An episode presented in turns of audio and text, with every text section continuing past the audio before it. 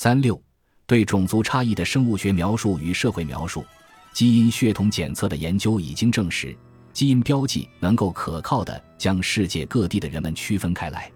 通常，我们甚至可以仅仅通过观察人们的身体特征来比较准确地猜测他们的祖先。当然，没有人会把唐纳德·特朗普误认为非洲人。同样，你可能已经注意到。来自世界某个地区的人在某些职业中的比例会远远超过来自其他地区的人。例如，具有非洲血统的人从事职业篮球的比例要比从事职业冰球的比例高得多。这样的观察结果可以让人觉得，整个种族概念实际上是关于各大洲基因差异的陈述。种族只是我们生物学的产物吗？虽然地球上的人类有明显的基因变异模式，但就其本身而言，这只能说明人类在世界各地迁徙的过程中，基因也在不断的变异。除此之外，不能说明任何问题。认为种族具有有意义的生物学基础的观点，需要特定种类的证据。生物学家应用特定的标准来确定在其他物种中是否存在不同的种族。我们也可以将这些标准应用于人类。例如，生物学家一致认为。当有证据表明有明显的基因界限能将一个种群与另一个种群区分开来时，才可以说一个物种有不同的种族。但对人类来说，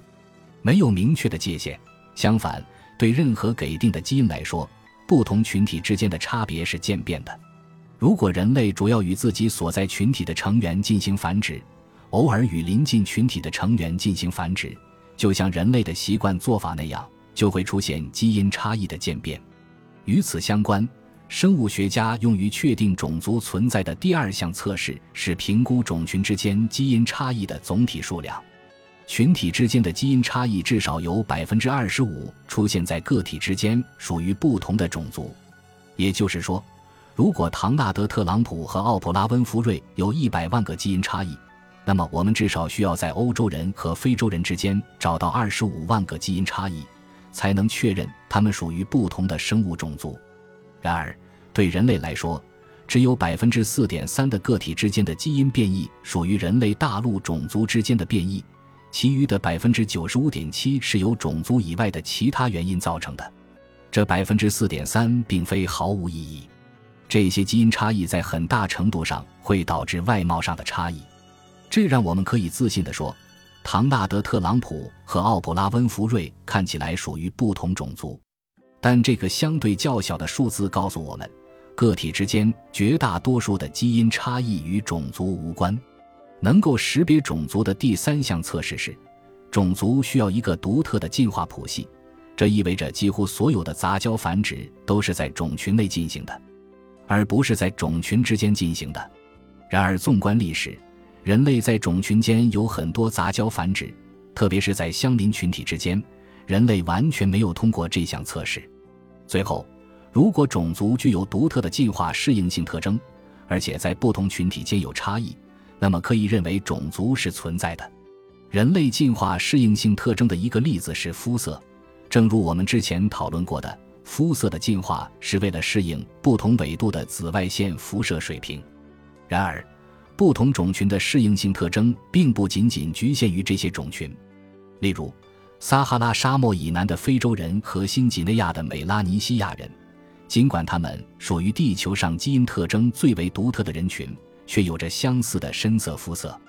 通常，我们会根据可见的标记，比如肤色和面部特征，识别出不同的种族。但是，这些可见的标记只是基因的冰山一角。然而，除了肤色，在我们看不见的地方，不同人群之间有更多的适应性基因差异，例如抵抗疟疾的基因，或者成年人消化乳糖的能力。但这些基因差异并没有集中在与我们所认为的主要大陆种族相似的任何合理模式中。此外，我们为了区分种族而使用的肤色和面部特征与我们生物学的其他方面没有很好的相关性，例如。那些具有卷发基因的西非人，并不会比其他西非人对疟疾具有更强的基因抵抗力。同样，重要的是要记住，人类的绝大多数基因变异是由基因漂变造成，而大多数通过基因漂变而传播的基因变异对我们的表现型没有明显的影响。也就是说，尽管基因血统检测可以让我们通过世界各地基因变异的模式来预测我们的祖先，但这并不意味着这些相同的基因会与我们生物构成上任何有意义的差异相对应。总而言之，人类的基因变异在每项种族测试中都失败了。这就是为什么社会学家和遗传学家会在很大程度上达成一致的观点，认为种族的概念并没有一个完备的生物学基础。相反，种族通常被理解为一种社会建构，我们学习成长的产物。社会决定把谁归属为哪一类，而这种决定在不同地区各不相同。与种族的生物学描述相反。这种社会描述把我们的注意力集中于我们的经历，而不是基因在不同种族之间存在差异的方式。不同于基因，个人经历不会引导我们去思考本质。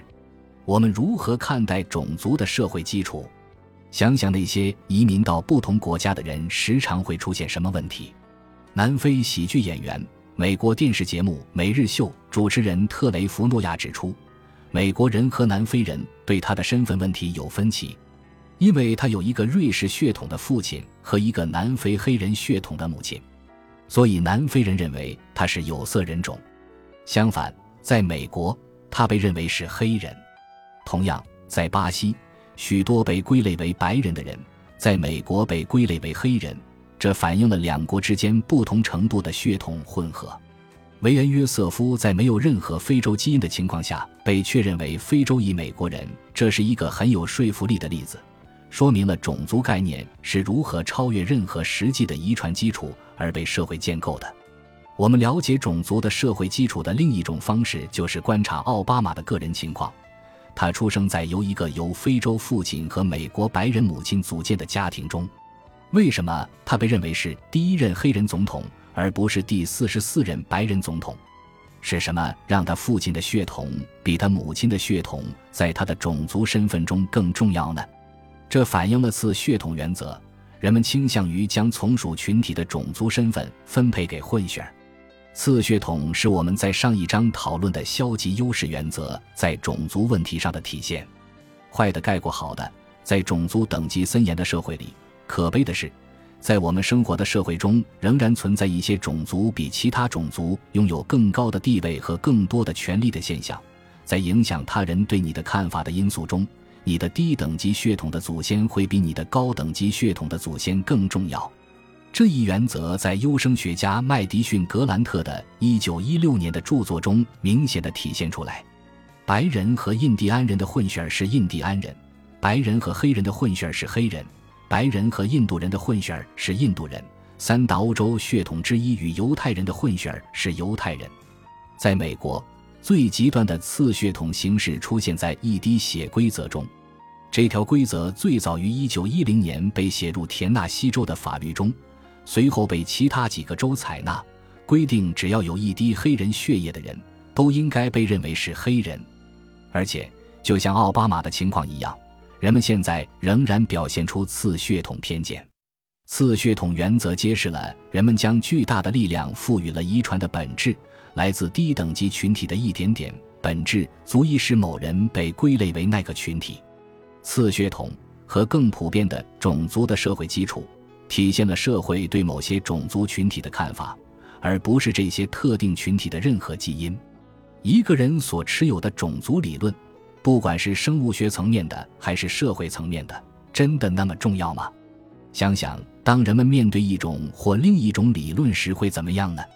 在一项研究中，来自加州的白人大学生和亚裔大学生被分成两组，分别阅读了一篇编造的报纸文章。其中一篇文章指出，种族是生物学的产物。这篇文章引用了一位遗传学家的话，最终。我们从父母那里得到了遗传物质，所以我们像继承其他事物一样，也继承了他们的种族。另一组学生阅读的文章认为，种族是社会规范的产物，根据特定的外貌特征将人们划分为不同种族的做法，完全是出于文化上的考虑。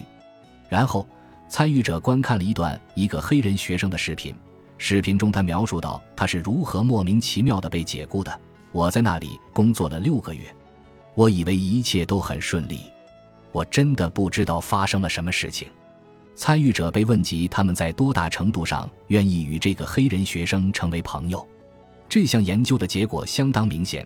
第二组学生比第一组学生更有兴趣成为黑人学生的朋友。如果种族被认为源于生物学基础，那么也许这个黑人学生被解雇的事实可能揭示了他内在的种族缺陷。相反，如果种族是社会规范的产物，那么这个黑人学生的境遇会引起更多的同情。其他研究也在理论上得出了类似的结论，例如。在另一项研究中，亚裔美国大学生也被要求阅读一篇文章，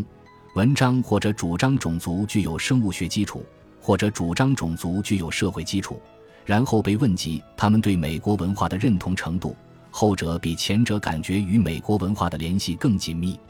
这似乎表明，那些认为自己是生物学上的亚洲人的人，认为自己与美国人的差异是不可改变的。因此，他们永远不可能很好的适应美国文化。本集播放完毕，感谢您的收听，喜欢请订阅加关注，主页有更多精彩内容。